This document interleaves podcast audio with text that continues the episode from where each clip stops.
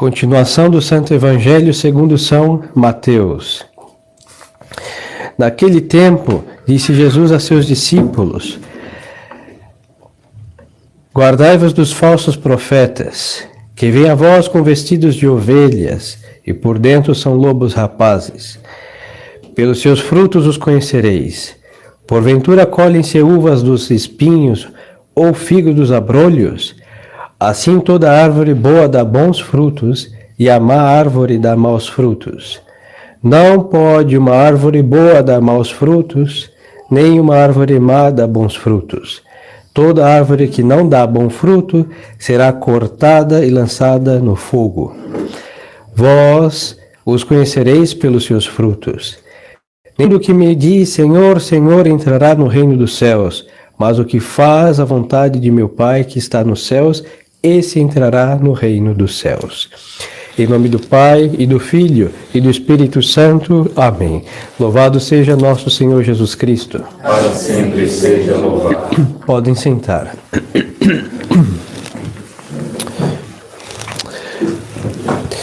A epístola é de São Paulo aos, aos Romanos e nos diz, irmãos, falo a maneira dos homens por causa da fraqueza da vossa carne. Porque assim como oferecesse os vossos membros para servir a imundícia e iniquidade, a fim de chegar à iniquidade, assim oferecei agora os vossos membros para servir a justiça, a fim de chegar à santificação. Porque quando eres escravos do pecado, estivesses livres quanto à justiça, que fruto tirastes então daquelas coisas de que agora vos envergonhais? Nenhum, pois o fim delas é a morte. Mas agora que estáis livres do pecado e feitos servos de Deus, tendes por vosso fruto a santificação e, por fim, a vida eterna. Porque o estipêndio do pecado é a morte, mas a graça de Deus é a vida eterna e em Jesus Cristo, nosso Senhor. Estimadas almas, nós celebramos o sétimo domingo depois de Pentecostes e hoje é a memória de Santa Cristina, Virgem e Marte, que justamente aqui ano passado nós falamos de sua vida e os que moram por essa redondeza, um dia, quando puderem, ir a Campinas, tem uma igreja chamada Nossa Senhora do Carmo, e entrando na igreja, muito bela por sinal, tem um altar, eu me refiro ao altar de verdade que está lá no principal, Bom, tem uma mesa que polui o ambiente. Olhando para ali, de frente para o altar de Deus, ocupado, os senhores vão ver que tem um altar lateral, que, e nesse altar lateral existe uma caixinha, talvez desse tamanho aproximadamente, que estão os ossos, não sei se toda a ossada dessa santa, mas uma grande parte, e ninguém sabe por que tem que procurar olhar direitinho para encontrar, porque não está tão visível. Mas o altar do Sagrado Coração? Sagrado Coração, e olhem para baixo, tem uma, uma caixa aqui, é, acho de acrílico, e estão ali os seus sagrados ossos. Protege contra a depressão também. Em todo caso, os mártires têm poderes de nos afastar do espírito das trevas, de um monte de mazelas. Por isso se deve venerar também a relíquia dos mártires para alcançar certas graças. No Evangelho de hoje, nosso Senhor, ele não conta parábolas, ele está somente com a verdade na sua simplicidade e absoluta sinceridade, mostrando algo que, dada a nossa ignorância e torpeza, não é evidente. Mas, se nós transcendemos nossa ignorância e torpeza, é evidente.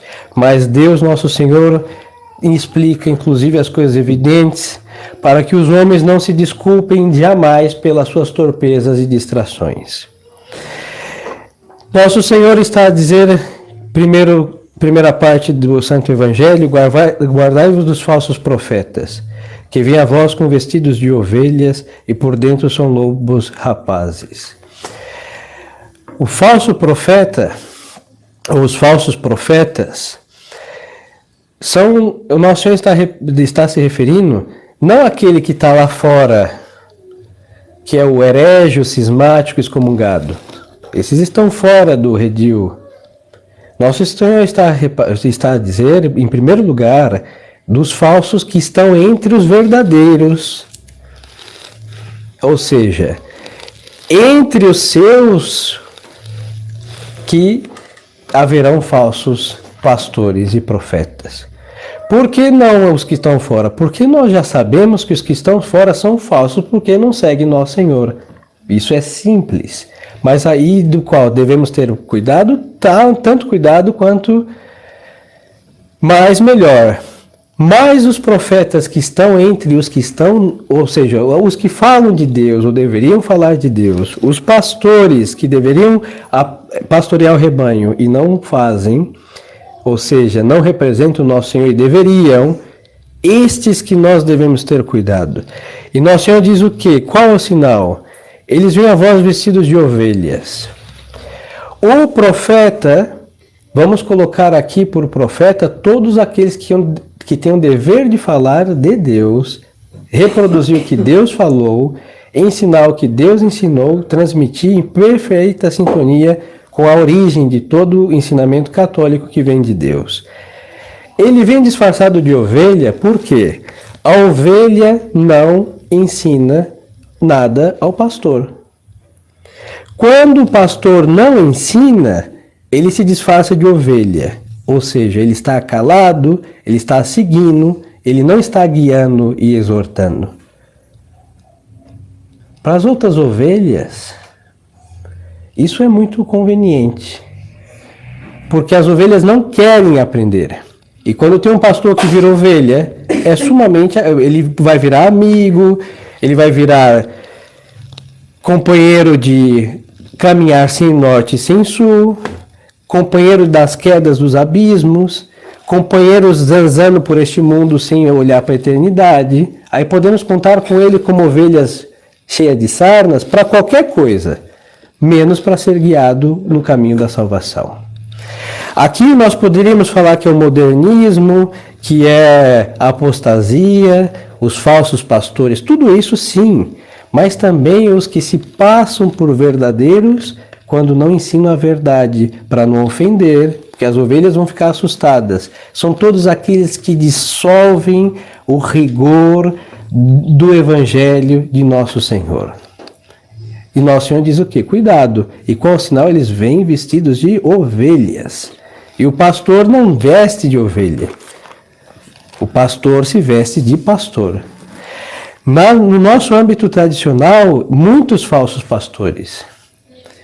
Por quê? Porque nós queremos casar em numa união matrimonial e às vezes nos oferecemos até de damas e daminhos de honra para carregar as alianças da iniquidade de um matrimônio da verdade com a mentira. Da vida rigorosa, segundo o Evangelho de Nosso Senhor, que salva a porta estreita, uma porta que dá para passar manadas de elefantes sem tocar os umbrais da porta. Nós queremos conciliar extremos que, se, que são contrários. E às vezes, para esta nessa conciliação, os pastores não querem perder fiéis. Então, para não perder número, perdem almas no céu. Para serem simpáticos, grandes comerciantes da verdade vendem pelo preço de uma simpatia humana e conveniências para não perder benfeitores. Eles calam o evangelho de Nosso Senhor, jogam sol da cáustica em todo rigor, e aí ele vira uma ovelha. Por quê? Porque não é o que guia. Ele é guiado. E guiado para onde? Para um lugar sem rumo, como as ovelhas querem andar zanzando errante por este mundo, sem chegar ao redil de Cristo.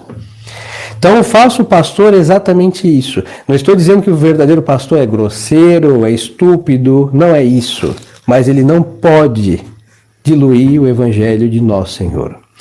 Quando nosso Senhor nos chamou de ovelhas, Aí temos que olhar também o porquê esta analogia. A ovelha dentre os animais, por princípio, é mais dócil. E com, bom, neste mundo que as, os animais têm mais respeito, recebem respeito mais do que os seres humanos, mas como são irracionais, não vamos participar de sua irracionalidade tampouco. São nécias as pobres ovelhas. Porque a ovelha não tem muito, hein? O que se adestrar, os senhores nunca vão ver uma ovelha muito desenvolvida. Ela o que? Ela ouve a voz do pastor, ela segue o pastor e aí toda estando por um caminho, ela vai seguir, ela segue. Não tem muito em que fazer com uma ovelha, mesmo explorando suas aptidões de ovelha. Pois então, a partir disso, nosso Senhor está dizendo que nós, como ovelhas suas, não precisamos aceitar e gostar do que ele. Não precisamos gostar do que o pastor está dizendo. Nós precisamos, como uma ovelha segue. Se um pastor de ovelha de verdade, as ovelhas cheias de lã, ele começar a ensinar sentado, ó, se uma ovelha obedecer isso, desafia uma patinha, faça uma trança na sua lã. Ela não vai aprender, hein? ela é incapaz. Por quê? Porque a ovelha só faz o quê? Vai para um lugar, vai para o outro, sabe o horário que vai acordar, sabe? E até para morrer, pobres, elas são totalmente indefesas. Não há tanta agressividade como nos outros animais, realidade nenhuma. Dá até pena de vê-las morrer porque são tolas totalmente anuladas enquanto esse espírito animal. Pois então, nosso Senhor esperou isso de nós quando nos chamou ovelha. Ele fala e a ovelha segue. É mais do que obedecer, hein? Porque na obediência eu tenho que entender o que me mandaram para fazer o que me. Então, não, com ovelha não entende. Não estou dizendo para sermos ignorantes, mas é para não questionarmos os mandamentos de Deus. Então, como uma ovelha de Cristo, temos dez mandamentos. Como boas ovelhas, a gente faz o que? Obedece os dez mandamentos. Nosso Senhor diz o que? Não mate, não matemos. Vá à missa, vamos. É assim. E seguimos o rebanho. Isso foi o catolicismo sempre. Hoje em dia, nós temos que provar tudo temos que mostrar citações do Concílio de Trento, temos que, às vezes, tem gente que só acredita com tantas provas, que buscar a assinatura original de São Pio V, porque duvidam de tudo, hein? Tem que buscar digitais de São Pio V, os documentos de Trento, de Paulo IV, de todos, porque hoje é a dúvida. E eu lhes dizia o que? Uma ovelha não duvida. É, se o pastor disse, vamos, vamos, e nem pergunta para onde, porque a ovelha, em sua simplicidade, ela confia no pastor. E nosso Senhor disse o quê? As minhas ovelhas ouvem a minha voz. Pois então, quando o pastor se transforma em ovelhas, ele não reproduz a voz de Cristo, porque as ovelhas rebeldes, falando de almas, elas não querem ouvir a voz de Cristo, porque Cristo, por princípio, nos proíbe tudo que a gente gosta, porque nós temos um mau gosto. Nosso Senhor nos proíbe tudo que nós queremos fazer. Por quê? Porque somos rebeldes. E como ovelhas delinquentes, o que, que a gente faz? Ah, Deus só proíbe as coisas boas. Não, Deus é boníssimo. Deus é a verdade. Deus não pode gostar do mal e do. Deus não participa das nossas mazelas. Então, em vez de converter os nossos gostos aos de Deus, nós queremos, olha, nem ouvir o que Deus quer, porque sabemos que é exatamente o que nós não queremos ou não gostamos de fazer. Então, o bom pastor se transforma numa ovelha. E o mau pastor o mau pastor se transforma numa ovelha e numa ovelha delinquente. Então tenhamos cuidado, hein? No meio tradicional, nós achamos que é só um sacerdote estar com batina, com faixa, com barrete, os que levam, tem os que gostariam de levar e nem isso podem dizer um Dominus Vobiscum, de ter ouvir um latim e às vezes uma fumaça de incenso subindo do altar e achamos que isso é o bom pastor, hein? Não, porque se ele não toca nas feridas de nossa alma, mesmo que doa, mas é para curar, se não nos ensina tais quais são as verdades que vieram de nosso Senhor, com quer agrade, com quer desagrade, a ovelha, então ele pode estar com tudo isso, mas é uma ovelha um, mal, falso, um falso profeta, um falso pastor, porque está fazendo o que as ovelhas, no pior dos seus gostos, querem fazer, com detrimento da glória de nosso Senhor. Segunda exortação de nosso Senhor. ele vai dizer: pelos seus frutos os conhecereis. Porventura colhe-se uvas dos espinhos? Não. Pode ser que tenha um espinheiro debaixo de uma videira e que a uva tenha caído nos espinhos, mas se colhe daquele que produziu. Espinheiros produzem uvas? Jamais. Pois então. E muito menos uma figueira. Pode ser que tenha abrolhos perto da figueira, mas que abrolhos deem figos é impossível. Que espinheiro de uva é impossível. Aí nosso Senhor está dizendo, pois então, é impossível que um falso profeta, um falso sacerdote, ou uma falsa autoridade, porque isso estende a toda autoridade também, possa fazer um bem para as nossas almas. Ao omitir, ao não ser o que Deus quer que sejamos, nós só podemos levá-los para o inferno. Por quê? Porque se não fazemos o que Deus nos manda fazer, se não ensinamos o que Deus nos manda ensinar e que devemos para salvar nossas almas ensinar, e os senhores, como ovelhas, devem aprender e praticar, então o falso pastor só pode ser uma condenação na nossa vida. Pode estar maquiado com tudo que os senhores quiserem, hein? Barretes, firuletes, está na catedral gótica e medieval barroca, mas se é um falso pastor e, e que agrade as nossas mazelas, aí vão todos para a condenação. Nosso Senhor está dizendo que assim como é impossível procedência de frutos de certas árvores, como abrolhos, assim que um falso pastor não pode produzir frutos de vida eterna. E aí nosso Senhor vai dizer o seguinte, para ficar mais claro, e aqui nosso Senhor chega a desenhar-nos para que não tenhamos desculpas, que não pode uma árvore dar maus, boa dar maus frutos. E não pode mesmo. Se os senhores olharem as árvores, porque hoje em dia nem isso nós temos mais árvores frutíferas, os melhores frutos de uma árvore estão lá no alto. Por quê? Porque os melhores frutos receberam mais luz. E é triste, não, porque a gente quer colher um fruto, tem que pegar aquela maçã que está lá em cima.